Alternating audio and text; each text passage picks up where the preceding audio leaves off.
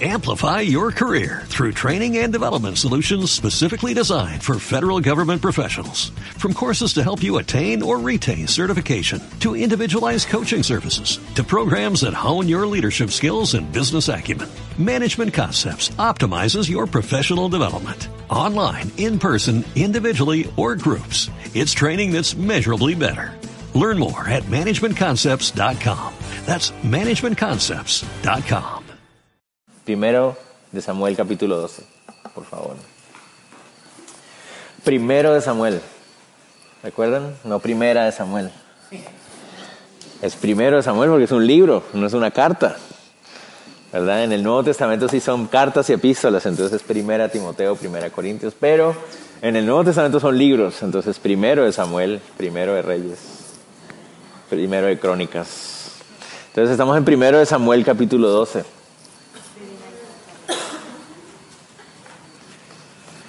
Vamos a continuar en nuestra historia para que volvamos a, enrutarnos. Recuerden que la semana pasada vimos que una vez nombrado Saúl como el primer rey de la nación, eh, algunos personajes dudaron un poco de que Saúl pudiera ser un buen rey. El mismo Saúl no estaba muy convencido tampoco pero vino este ataque de los amonitas hacia la ciudad de los antepasados de Saúl y Saúl reaccionó como el rey. El Espíritu Santo vino sobre él, lo guió a la batalla y obtuvieron una, una victoria aplastante sobre los amonitas y eso simplemente legitimó delante del pueblo, sí, definitivamente este es el rey. Este es el rey que, que nos va a guiar. El pueblo se puso a su, a su a su favor para apoyarle totalmente y como un solo cuerpo, como una sola nación lo apoyaron. Samuel también da un discurso y les, les anima a ellos a, a, unirse. Llegamos al capítulo 12. Ahora Saúl ya finalmente está en la posición de rey y Samuel ve la necesidad de dirigirse al pueblo como una especie de despedida. Él va a hacer una rendición de cuentas como una especie de despedida, muy parecido a lo que hizo Moisés en Deuteronomio en los últimos capítulos, muy parecido a lo que hizo Josué en los últimos capítulos de Josué, cuando también se despide del pueblo. Entonces vemos ahí un patrón muy interesante de que es necesario también nosotros poder pasar un legado a la siguiente generación y, estar dispuestos a ser transparentes y, y, decir, dar cuentas, ¿no? Aquí estoy, juzguen realmente lo que el Señor ha hecho. Entonces ahí es donde nos encontramos. Vamos a ver en el capítulo 12 el testimonio de Samuel. Nos oremos. Señor, una vez más oramos y en este momento te pedimos que guíes nuestro estudio de tu palabra y que tú uses, Señor, el ejemplo de Samuel, las palabras de Samuel, eh, tu carácter, Señor, aquí desplegado para que nosotros podamos también ser confrontados en nuestro corazón, animados, alimentados también. Que lo que hoy aprendamos, Señor, sea simplemente algo que nos anime a mañana ponerlo en práctica, a, que nuestras vidas se ajusten, Señor, a tu, a tu verdad y a tu palabra, Señor. Te lo pedimos en el nombre de Jesús. Amén. Capítulo 12, versículos 1 y 2 dice así, dijo Samuel a todo Israel, he aquí yo he oído vuestra voz en todo cuanto me habéis dicho y os he puesto rey. Ahora pues, he aquí vuestro rey va delante de vosotros. Yo ya soy viejo, lleno de canas, pero mis hijos están con vosotros. Y yo he andado delante de vosotros desde mi juventud hasta este día. Entonces, como les decía, eh, Samuel tiene esa, esa sensación en su corazón de que es tiempo de hacerse a un lado. Él, entiende que él ha sido llamado por Dios como un juez de la nación y, lo vimos unos capítulos antes. Dice que Samuel juzgó a la nación con, con, con un corazón correcto muchos años, ¿verdad? Pero ahora que ya está el rey, él dice, miren, yo escuché lo que ustedes pidieron, ahí está el rey. Sabemos que Samuel nunca estuvo muy convencida de la idea de que necesitaban un rey humano, pero lo hizo porque obviamente Dios le confirmó, pero les está diciendo, así como me pidieron, así lo hice. Es hora de hacerme un lado. Ahorita él ya siente esa necesidad de, bueno, ya, ya está el rey, ya está la autoridad. Él va a ejercer ahora el ejercicio de la autoridad, valga la redundancia, va a ejercer la autoridad. Entonces yo me voy a hacer a un lado. Pero antes de hacerme un lado, yo quiero primero darles cuenta eh, acerca de cómo fue mi vida y dos, lanzarles un reto final. Es, mi exhortación final. Hay una preocupación en el corazón de Samuel y él quiere dárselas.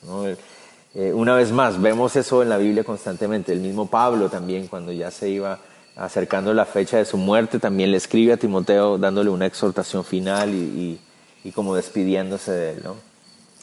Samuel siente que este es lo último que él va a hacer, ¿no? Él dice, es tiempo de dar, un paso a un lado, ahora Saúl va a ejercer la monarquía, eh, yo ya, ya creo que es mi tiempo de, de, tener el ministerio, sin imaginarse que realmente todavía le falta mucho por hacer. Hay varios capítulos en que él todavía va a tener que hacer varias cosas, pero él siente que ya está llegando el punto de, de su, de su partida o su final.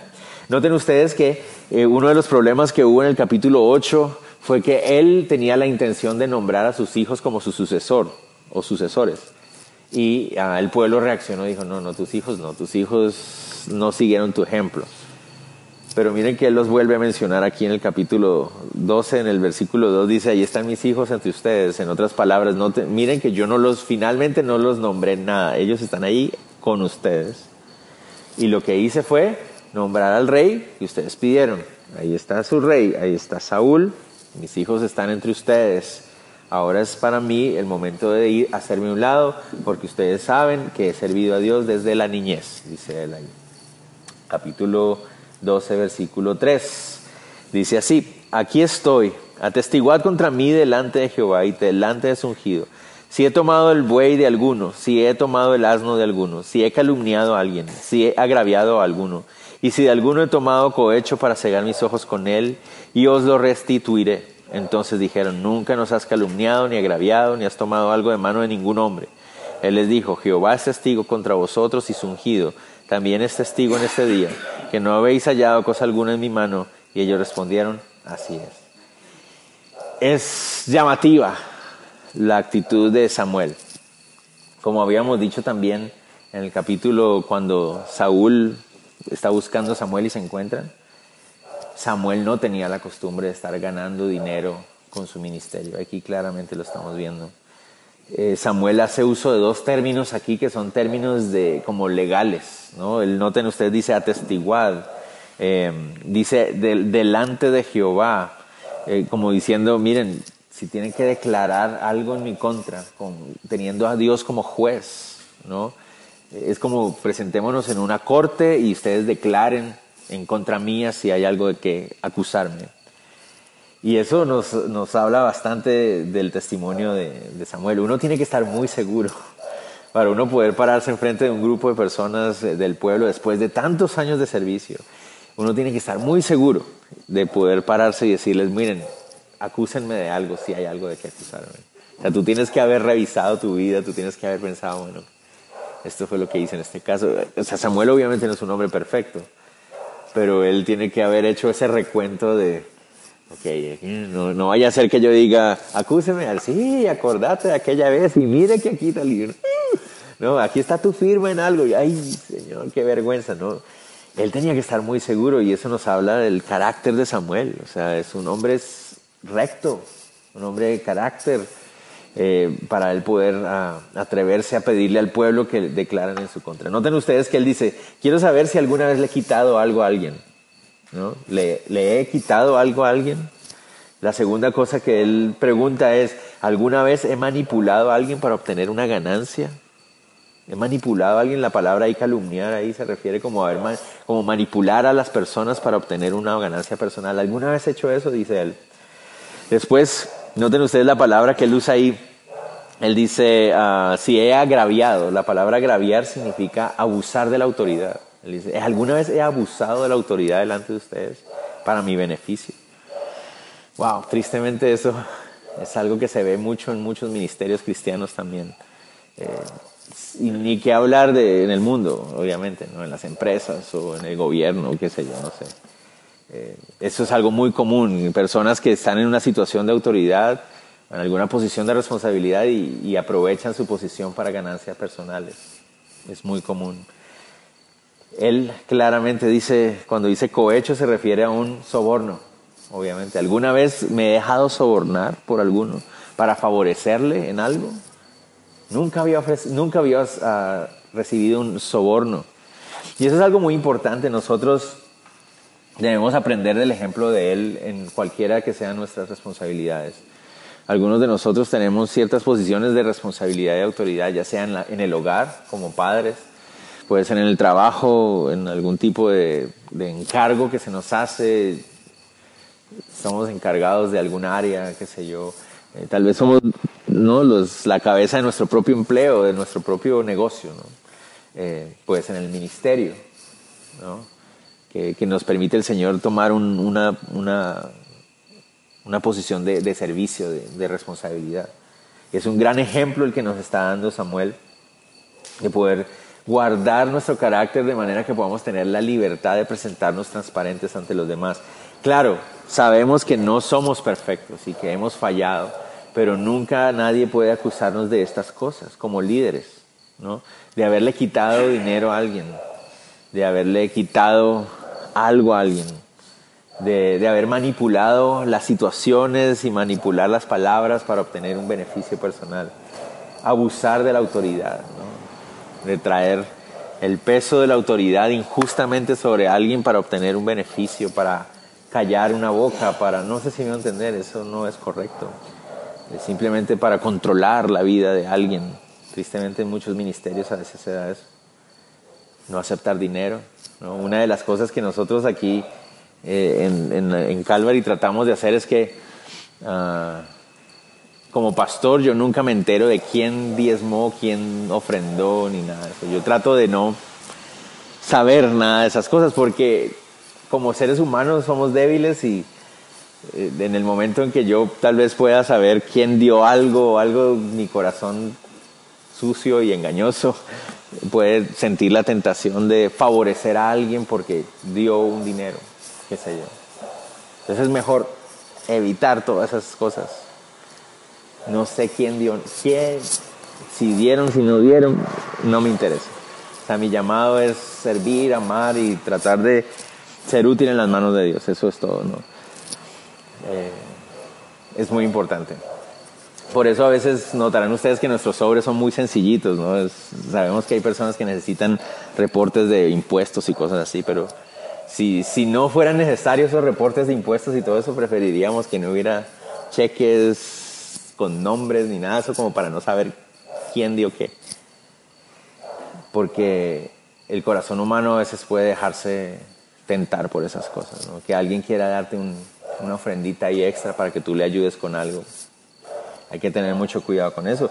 Y el Samuel nos da un gran ejemplo, nos da un ejemplo de tener esa libertad, como les decía, uno tiene que estar muy seguro de poder pararse frente a alguien y decirle, ¿tienes algo de qué acusarme? O frente a un grupo de personas y hay algo que, en que los haya defraudado. Y él dice, si alguien puede comprobar que he defraudado, pues lo restituyo. Yo regreso el dinero, lo devuelvo. ¿Verdad? Y eso nos muestra eh, entereza de parte del carácter. No es el único, como les digo, Samuel no es el único. Hay alguien más que hizo lo mismo, Pablo. Pablo dice que pasó tres años y medio, no se cree, se calcula que pasó tres años y medio en la ciudad de Éfeso, sirviendo a la iglesia ahí en la ciudad de Éfeso.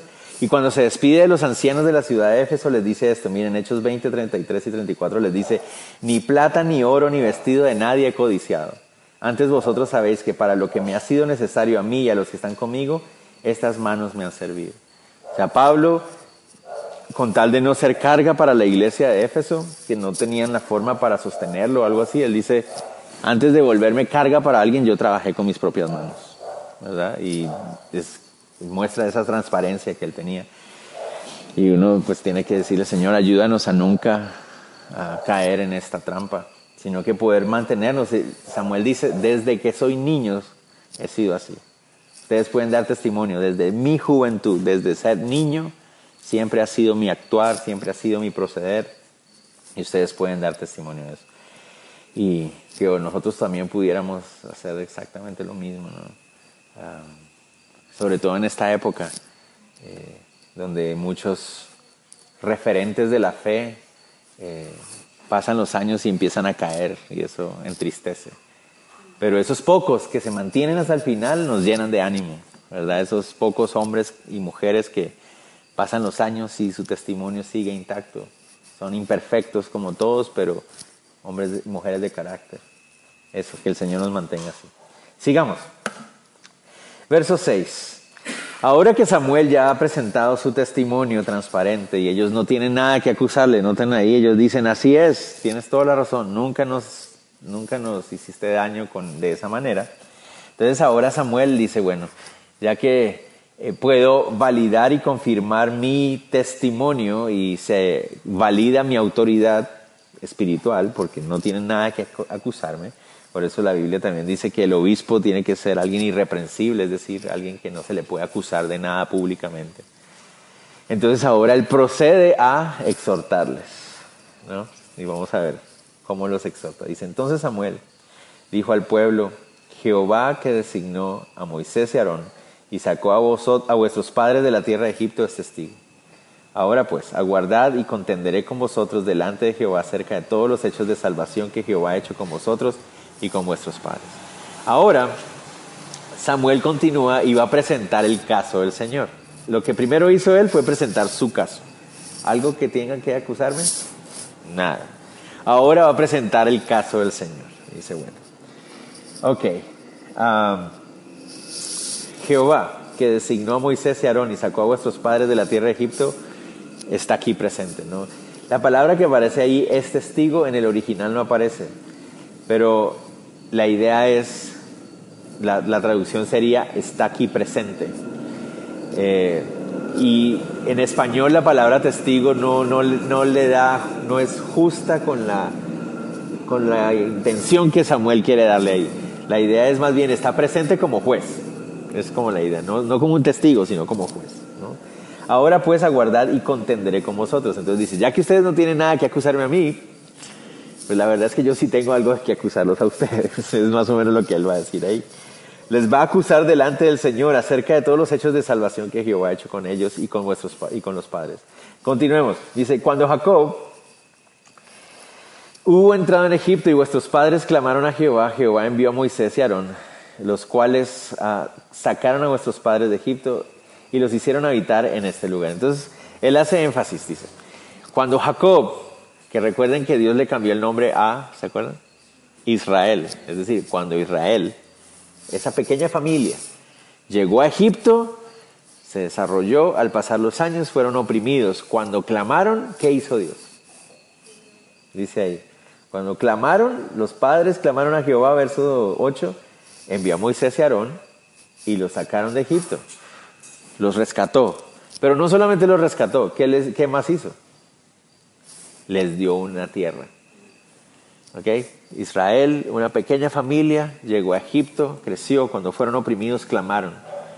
¿Qué es lo que el Señor hizo ante el clamor del pueblo? Levantar a, Moisés y Aarón para rescatarlos de la esclavitud y no solamente los rescató de la esclavitud, sino que les dio una nación, les dio una tierra, los llevó a la tierra prometida. ¿No es eso lo que el Señor ha hecho con nosotros también? ¿Verdad? Estábamos en esclavitud, el Señor intervino, extendió su mano, nos rescató.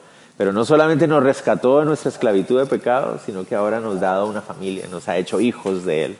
Ahora somos parte de su familia. Nos ha dado propósito, nos ha dado destino, nos ha dado identidad, nos ha hecho una nación, ¿verdad? Eso es lo que Dios hizo. Continuemos, dice en el verso 9. ¿Qué hicieron los israelitas al llegar a ese lugar? Olvidaron a Jehová su Dios. Ay, ay, ay. Llegaron a la tierra, Dios cumplió su promesa y ¿qué fue lo que hicieron? Se olvidaron de él, le fallaron. ¿Qué hizo entonces el Señor? Dice, los entregó, la palabra vendió ahí significa los entregó. Los entregó en manos de Císara, jefe del ejército de Azor, y en manos de los filisteos y en manos del rey de Moab, los cuales les hicieron guerra. Entonces, en ese versículo tan cortito, él resume 300 años de la, de la historia del libro de jueces. En el libro de jueces ellos fallaban, ¿se acuerdan? Y caían en manos de sus enemigos. Y aquí noten ustedes que cita a Císara, a los filisteos y a los moabitas. O sea, son tres enemigos de los que aparecen en el libro de los jueces. Dios los entregó. Claramente no los entregó a todos al mismo tiempo. Ustedes recuerdan si estuvieron aquí con nosotros cuando estudiamos jueces, primero a uno, después al otro, después al otro. Porque el libro de los jueces nos muestra ese ciclo, ¿no? Se, arrepentían, clamaban, Dios los rescataba, volvían a caer, volvían a arrepentirse, clamar, Dios los sacaba, volvían a caer, y ese es el ciclo del libro de jueces. Aquí hay tres de los enemigos. Dios los entregó a ellos. ¿Qué pasaba cada vez que estaban bajo los enemigos? Clamaban. Verso 10. Y ellos clamaron a Jehová y dijeron, hemos pecado porque hemos dejado a Jehová y hemos servido a los Baales y a Astarot. Líbranos pues ahora de mano de nuestros enemigos y te serviremos. Entonces, ¿qué hacían? Cada vez que bajaban, clamaban, Señor, perdona. Y así somos nosotros también, ¿verdad? Dios nos rescató, nos dio identidad, todo. Y tan fácil y tan rápidamente eh, fallamos otra vez. Y cuando estamos viendo las consecuencias, volvemos a clamar. ¿Qué hace el Señor cuando clamamos? O cuando el pueblo clamó. Verso 11.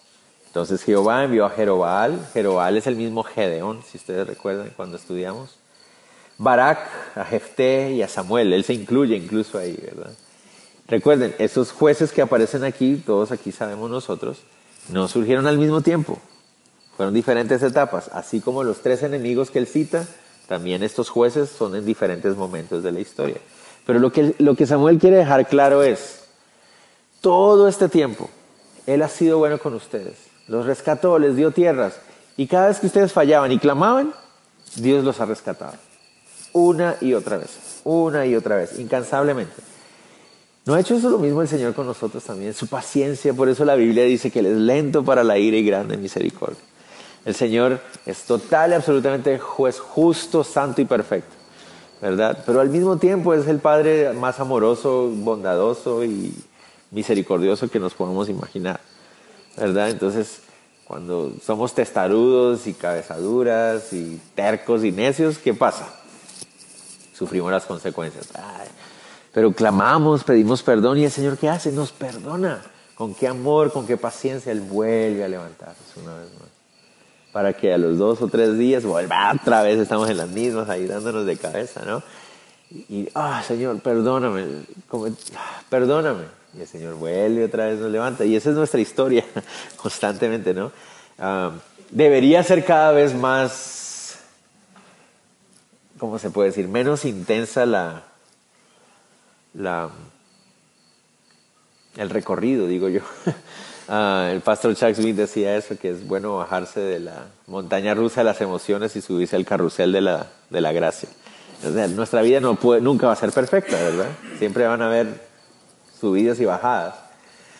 Pero deberíamos dejar de andar de esas aquellas subidas y después hasta el fondo y después no, y uno dice, en una de esas te, te mataste, salís por ahí, te mataste. Entonces es mejor en el carrusel, ¿no? En el carrusel, ¿se acuerdan?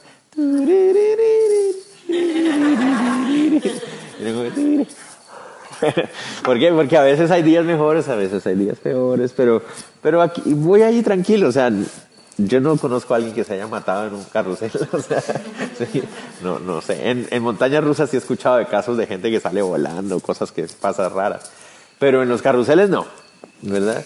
Y entonces, uh, es como poder tener una vida así, sí, a veces hay días mejores que otros, pero deberíamos cada vez menos vivir esos bajones y esas subidas tan intensas, ¿no? Israel no, Israel había tenido 300 años de, de unas montañas rusas horribles. Y en cada una de ellas, ¿qué hizo el Señor? Cada vez que clamaban, cada vez que estaban allá en el suelo, clamaban, Dios los levantaba. Hasta un día que él, Samuel quiere hacerles notar. Verso 12. Y habiendo visto que Naas, rey de los hijos de Amón, venía contra vosotros, me dijisteis, no, sino que ha de reinar sobre nosotros un rey, siendo así que Jehová vuestro Dios será vuestro rey. Todo este tiempo Dios había sido su rey. ¿Había, había cumplido como rey o no? Claro. Todo el tiempo los protegía, los, les proveía, les guardaba eh, cuando, cuando se portaban mal los reprendía, pero cuando se arrepentían los rescataba. O sea, era un buen juez, siempre ha sido un buen juez. Nunca dejó de ser un buen rey, perdón. Nunca dejó de ser un buen rey, pero un día en que vino Naas, el, el amonita, en que dijeron, no, que ya no nos rescate Dios, ahora que nos rescate nuestro rey hombre, nuestro rey humano. Eso fue lo que dijeron ahí. Siendo que Jehová vuestro Dios era vuestro rey. ¿Qué pasó? Tristemente, a pesar de haber visto una y otra vez el actuar fiel y decidido de Jehová como rey, poderoso, justo, bondadoso. Un día dijeron, no, queremos ser como las otras naciones. Queremos tener un rey humano. Eso es lo que queremos. Para Samuel eso fue la ofensa más grande que él haya podido ver. Y tiene razón, ¿verdad? Hoy en día hacemos lo mismo, ¿verdad? Ponemos nuestros ojos y nuestra confianza en humanos a veces. Dios ha sido tan fiel y bueno y a veces seguimos confiando en humanos. Es chistoso. Sobre todo nos pasa cuando en momentos de economía, ¿verdad? Ah, Señor, tú has sido tan bueno, tan fiel para proveerme. Siempre hemos tenido algo de comer en la mesa. A veces más, a veces menos, pero siempre ha habido una tortillita al menos, ¿no? Siempre ha habido ahí el frijolito. Tú has sido bueno. A veces hay para otra cosa más, pero a veces es solo lo justo, pero tú has sido bueno. Y de repente viene un momento difícil otra vez y empezamos a ver, ¿quién me puede ayudar? ¿A quién le puedo pedir plata para que me ayude? Y empezamos a poner nuestra confianza en los hombres otra vez. Claro, Dios puede usar a quien quiera, Dios puede usar a un hombre o una mujer para bendecirme, lo ha hecho otras veces. Pero mis ojos los pongo y confío en hombres. En vez de confiar en el Señor, ¿no ha sido Dios bueno siempre? Sí. Entonces en la próxima crisis voy a buscar un hombre que me ayude. No entiendo, es como extraño eso, ¿verdad? Pero así somos. No podemos dar testimonio de cuán fiel ha sido Dios. Sí, amén, aleluya, pastor. Sí, Dios ha sido bueno, ¿verdad? Eh, pero es que tengo necesidades, necesito que alguien me ayude. Dios te va a ayudar, Él lo va a hacer y va a, usar humanos con toda seguridad, va a usar a sus hijos para bendecirte. Yo sé que lo hace. Y otra vez lo hemos visto, ¿verdad? Yo creo que todos aquí podemos dar testimonio de Dios ha usado a otros para bendecirme a mí. Pero en esos momentos donde uno de la nada aparece, ¿no? Típico que alguien te llama al baño y te dice, mira, aquí está, Dios me puso esto, es para ti. ¿Pero por qué? Porque Dios me lo puso. Wow, Señor, gracias y nunca le pedí a nadie, o sea, wow, Señor, tú has sido bueno. Entonces, si tú ya lo has hecho antes, Señor, yo confío que tú lo vas a volver a hacer. Y a veces hay días en que uno siente como que, pero ya se está acercando la fecha y no sé cómo lo vas a hacer. Pero confío en ti, Señor. Tú eres bueno, tú eres fiel conmigo, nunca me has fallado. Quiero volver a confiar en ti. Pero ahí está Luis Sánchez otra vez. Ahí ahora tengo que decir apellido y todo, ¿no? Eh, porque no quiero que nadie más se por aludido. Ahí va Luis Sánchez otra vez, Señor, pero se acerca la fecha en que hay que hacer ese pago y ahora qué voy a hacer. ¿A quién, ¿Con quién hablo? ¿A quién llamo? ¿A quién le digo? ¿A quién le sugiero? ¿No? A veces nos engañamos a nosotros mismos y eh, sin pedir pedimos, ¿verdad? Eh, pero Dios siempre ha sido fiel. Siempre, siempre, siempre ha sido fiel. Tenía un amigo que a veces nosotros somos así. Hay un amigo que eh, una vez estaban organizando una, una boda y, y, se encuentra con el novio esa, esa mañana ¿no? y le dice, a mí nunca me han invitado a una boda. Y el otro como que, ay, qué, qué pesar, ¿verdad? O sea, sí, algún día lo harán. Sí, sería lindo, ¿verdad? Aquí, aquí, aquí van a hacer la boda. Sí. Aquí debe ser muy lindo estar en una boda. Y, porque a mí nunca me han invitado a una boda realmente. Y yo estaba ahí presente y yo como, ah, señor. Y él, eh, ah, sí. Sí, sí, va a ser aquí. Eh, sí. ah, qué lindo sería que alguien quisiera invitarme a una boda. Eh, eh, no, no sé, ¿te gustaría venir a la boda? ¿En serio? ¿Es verdad? Eh, sí, sí, puedes venir. ay, gracias, muchas gracias. Nunca me lo hubiera imaginado. Yo como que, ay, Pero a veces somos así también, ¿no? Eh, ah, sí, pero pues... Sí, no, es que no tengo nada de comer esta tarde, ¿verdad? Y pues entonces uno, ah, qué pena. Entonces tratando de hacer sentir a la otra persona culpable, ¿verdad?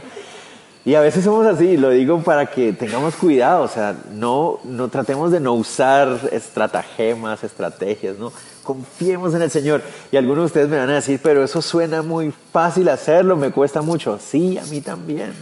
Bienvenido al club, a mí también me cuesta mucho a veces confiar en el Señor. Pero lo que podemos decir es que siempre ha sido fiel con nosotros. Siempre, siempre, siempre, siempre ha sido fiel. No hay un día en que el Señor no haya sido fiel con nosotros. Incluso cuando parecía que no iba a haber nada, el Señor fue fiel.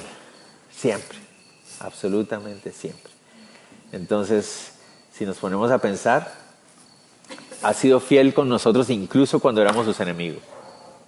Si, uno se pone a pensar, el Señor, incluso cuando era tu enemigo, incluso cuando no era oveja de tu prado, tú me proveíste. ¿Cuánto más ahora que soy tu hijo no voy a confiar en que tú cuidas a tus hijos? Pero tengo que poner toda mi confianza en ti, toda mi confianza en ti, no en los hombres, no en las mujeres, en, ti, no en los hombres, en los seres humanos. Eso es lo que había pasado con Israel y Samuel, con mucha razón, les llama la atención. ¿Cómo era posible que después de toda la fidelidad del Señor siguieran poniendo sus ojos en hombres y en soluciones humanas en lugar que a Él? ¿Cómo era posible? Para Samuel eso era inconcebible. Estaba totalmente indignado. ¿Cómo puede ser esto posible? Verso 13 y 15. Ahora pues, he aquí el rey que habéis elegido, el cual pedisteis. Me encanta e, ese énfasis añadido de Samuel. Aquí está el rey que elegisteis, el que ustedes pidieron. No el que necesitaban, no el que es conforme al corazón de Dios, el que ustedes pidieron. O sea que ahí está, eso es lo que ustedes querían. Eh, había una frase, no sé si la recuerdan, que hace muchos años atrás decían, porque usted lo ha pedido, ¿no? había un programa en Estados Unidos, no sé dónde. Y porque usted lo ha pedido, y ese es, ahí está, ahí está el rey que pidieron, ahí está. ¿Se imaginan la cara de Saúl como que... Para Saúl debe haber sido también como incómodo, ¿verdad? Ok, ok, está bien. Yo soy el rey que no debía haber sido rey, está bien, ya lo entendí. Ah, pero sí él tenía que entender, o sea, él era simplemente el reflejo del corazón del pueblo. Pues ahí está el rey que pidieron, ya veis que Jehová ha puesto rey sobre vosotros. Si temiereis a Jehová y le sirviereis, si oyereis su voz y no fuereis rebeldes a la palabra de Jehová, y si tanto vosotros como el rey que reina sobre vosotros servís a Jehová vuestro Dios, haréis bien mas si no oyereis la voz de Jehová y si no fuereis rebeldes a las palabras de Jehová, la mano de Jehová está, estará contra vosotros como estuvo contra vuestros padres. Entonces les dice, bueno, ahora inicia un nuevo ciclo. Es una nueva etapa de la nación. Ahora hay un rey. Nunca antes, recuerden ustedes, nunca antes había habido un rey en Israel. Entonces les dice, ok, ya, aquí está el rey que pidieron. Ahora es momento de una nueva etapa de nuestra historia. Sirvan al Señor. No sean rebeldes como sus padres cuando tuvieron jueces y líderes. Ahora tienen un rey, bueno, ustedes y el rey, pónganse pilas, honren al Señor, oigan la voz de Dios, escuchen, obedezcan, no sean rebeldes como sus antepasados, porque si lo hacen, van a poder, van a tener que volver a sufrir las consecuencias. ¿No les ha pasado a ustedes que a veces están hablando con alguien acerca de algo muy serio acerca de su vida? Como algo como esto que Samuel está llamándoles la atención. Y como que la persona los está escuchando y como que sí, sí, sí. o sea, tienes que seguir al Señor, tienes que honrar, sí, sí, sí, sí. A veces yo he sido también ese, yo me acuerdo de mis charlas con mis padres en algún momento de mi vida. Pero Luis, lo que queremos de ti es que sirvas al Señor y honras al Señor. Y yo, ajá, sí, sí. Sí, a seguir al Señor, sí, ya.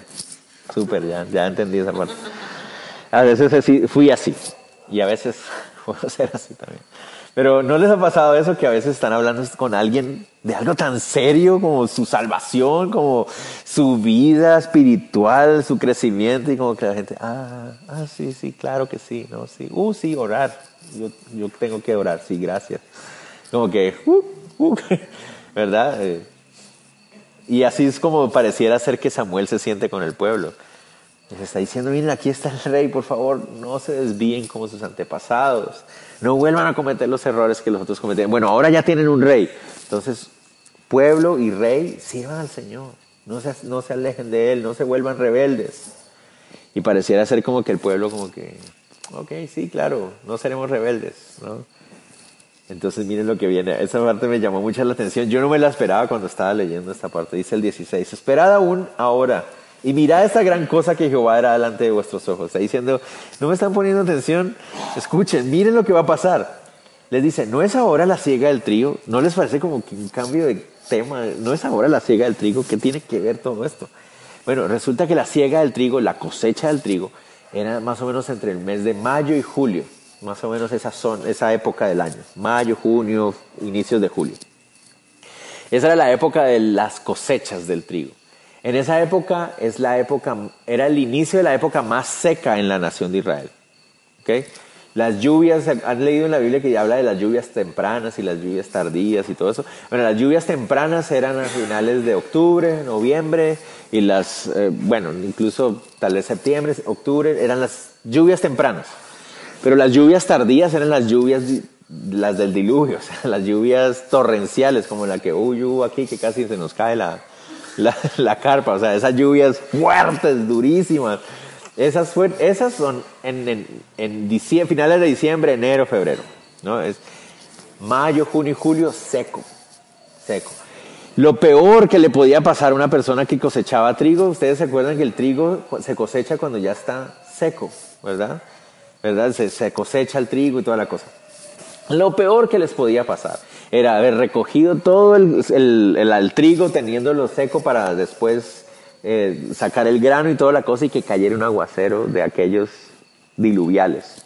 Se les mojaba todo y hasta ahí les llegaba la cosecha, después llenaba de hongos, se podría. Era lo peor que les podía pasar. Ellos lo verían como un juicio de Dios sobre ellos.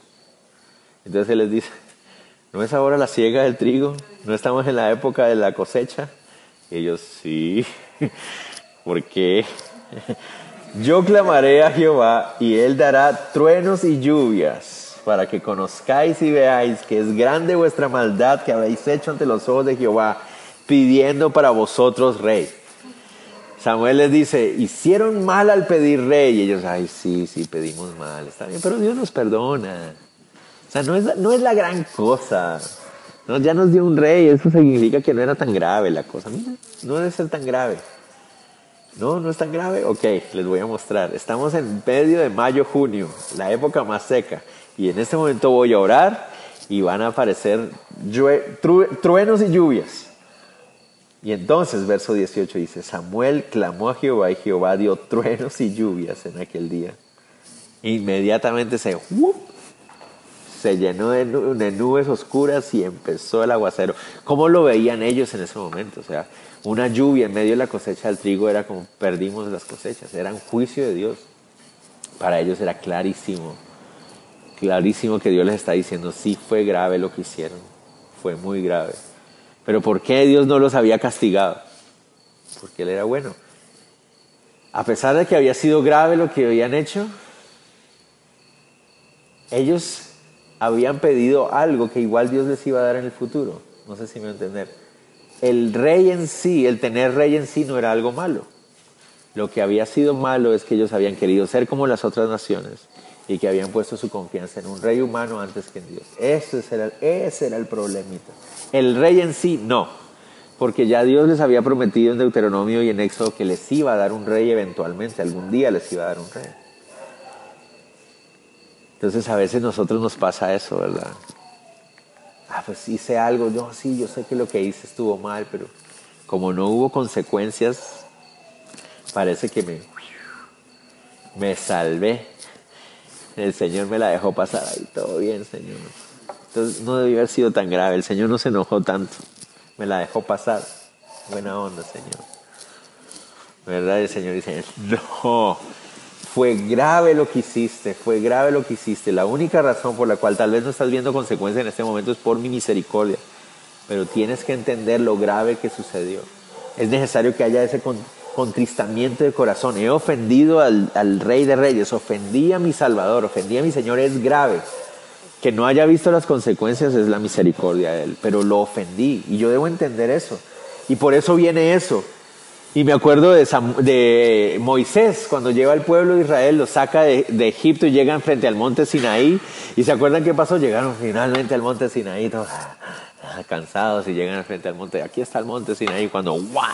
nubes en el monte, truenos, relámpagos, la voz de Dios, los diez mandamientos. Amarás al Señor tu Dios, y todo. ¡ah!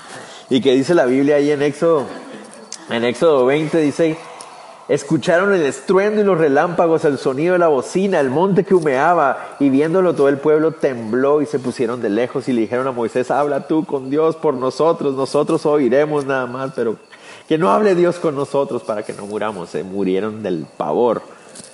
¿Qué hizo el pueblo aquí? En nuestro estudio, aquí hoy. Dice, y el pueblo tuvo gran temor de Jehová y de Samuel. Y entonces dijo todo el pueblo a Samuel, ruega por tus siervos a Jehová tu Dios para que no muramos.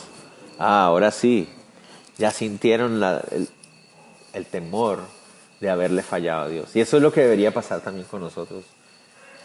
Puede ser que no hayamos visto graves consecuencias de algo que hicimos y sabemos que hicimos mal por la misericordia de Dios, pero debemos entender la ofensa que hemos cometido. Ofendimos a Dios, ofendimos, ofendimos al que nos ama, ofendimos a nuestro Señor. Señor, perdónanos. Sí fue grave lo que hice, perdónanos. Gracias por tu misericordia, que no tengo que experimentar una grave consecuencia, pero Señor, perdóname, no quiero fallarte más. Y entonces dicen ellos que, porque a todos nuestros pecados hemos añadido este mal de pedir rey para nosotros. Ah, entendieron. Por fin, por fin entendieron. Claro, cuando ya vieron el poder de Dios otra vez, ahí lo entendieron. ¿Saben algo interesante? Para ellos, los paganos de esa zona del mundo en esa época, el dios de la lluvia, ¿saben quién era? Baal. y entonces Jehová les mostró que Él es realmente el dios de la lluvia, o el dios de todo, ¿no? Lluvia, truenos, montes, mares, todo, Él es dios de todo. Y ellos como que, wow, sí, nos metimos a ofender a nuestro Dios, cometimos un grave error. ¿Qué creen ahorita que va a hacer Samuel? Ya para terminar. Se vea que Samuel les dice, ah, sí los quería ver, ahora sí, ¿no? Antes que no, que exígenos un rey, que no sé qué, pero ahora sí llorando, ¿verdad? Eso es lo que yo quería ver, que sufrieran las consecuencias. No, vamos a ver qué dice Samuel. Miren la actitud de Samuel. Samuel le respondió al pueblo, no temáis. Vosotros habéis hecho todo este mal, pero con todo eso no os apartéis de, en pos de Jehová, sino servirle con todo vuestro corazón. Le dice, sí, es cierto, fallaron pecaron, pero ya lo reconocieron. Ahora, ¿qué hay que hacer? Seguir adelante. Hay que levantarse otra vez. Seguir otra vez hacia adelante. Eso me encanta porque nosotros a veces cometemos el error también. Cuando finalmente nos damos cuenta de la barrabasada que hicimos, o sea, Señor, en serio, qué horrible lo que hice, Señor. ¿Qué, qué, ¿Cómo pude haber hecho eso? Perdona. ¿Saben qué pasa? Le pedimos perdón al Señor, nos arrepentimos, pero ahí seguimos. Señor, yo, no voy a poder, yo soy un mal cristiano, yo no puedo más. ¿Para qué oro, Señor? Yo, soy lo peor, soy un fracaso, soy un fracaso. ¿no? El Señor dice, ya, o sea, está bien, ya entendiste, te perdono, vamos, hay que levantarse otra vez, de nuevo. Ahora no sigas haciendo lo mismo, simplemente levántate y vamos. Y eso es lo lindo del Señor, es el Dios de varias oportunidades, es el Dios paciente, es el Dios misericordioso. Dios, eso es algo que nosotros debemos entender porque la Biblia nos muestra una y otra vez esto.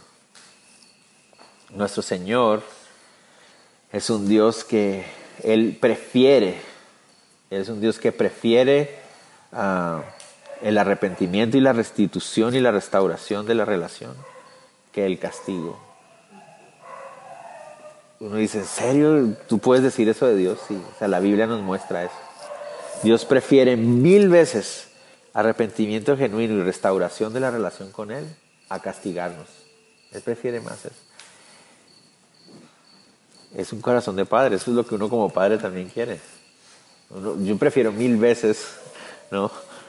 Arrepentimiento y restauración de nuestra relación como familia que tener que castigar o disciplinar. Y ese el Señor es igual. ¿Verdad?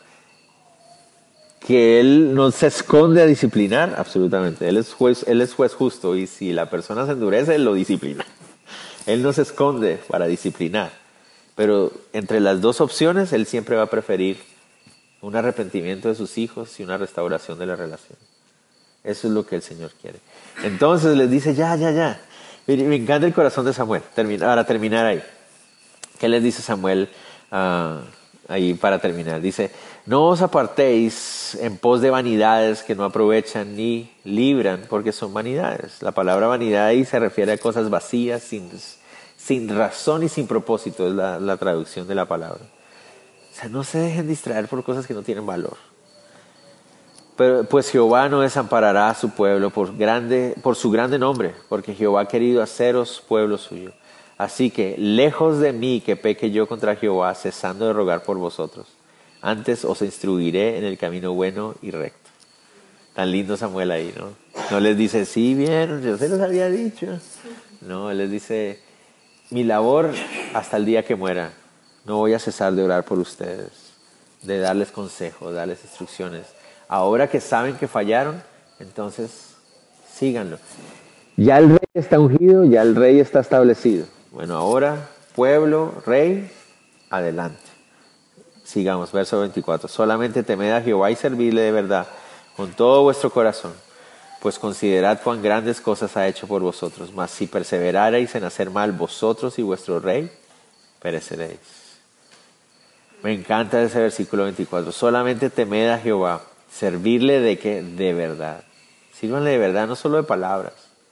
Sírvanlo de verdad, con todo vuestro corazón. Muy parecido a lo que Moisés les dijo también en Deuteronomio. De corazón, de todo el interior, con genuinidad. Y me encanta la palabra considerar. ¿Saben qué significa esa palabra considerar? Y significa ver. Ver, miren. Miren cuán grandes cosas ha hecho Dios por ustedes.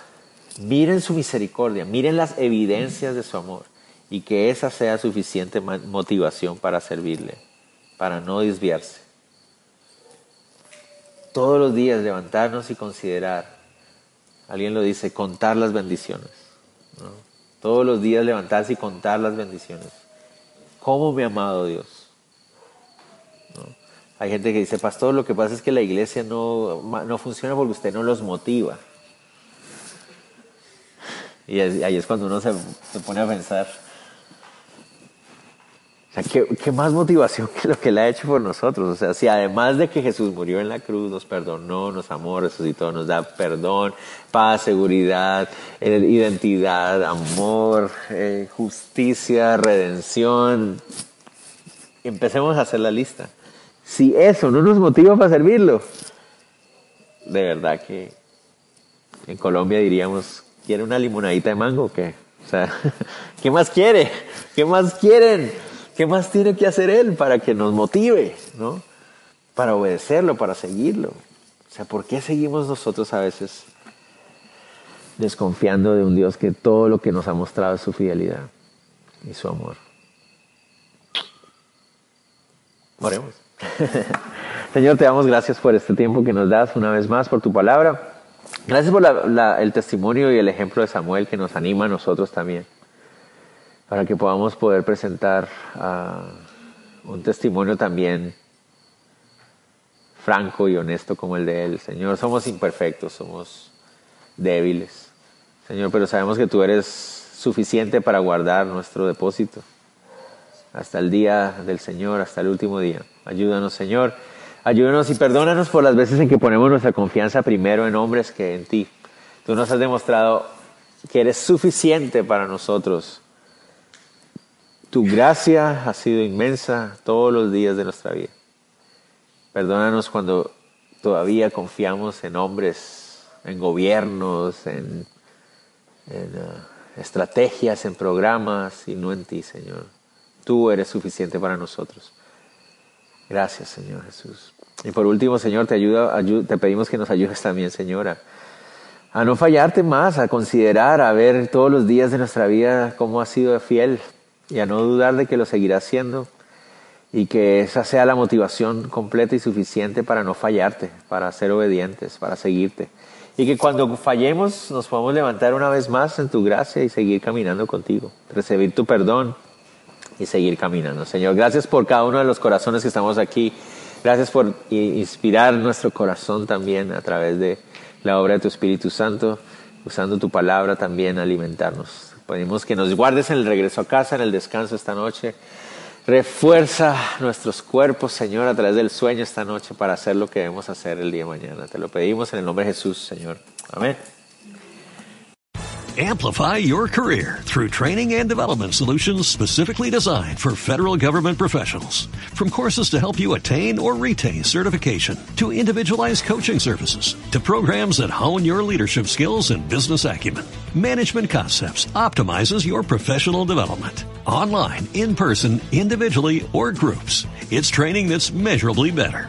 Learn more at managementconcepts.com. That's managementconcepts.com.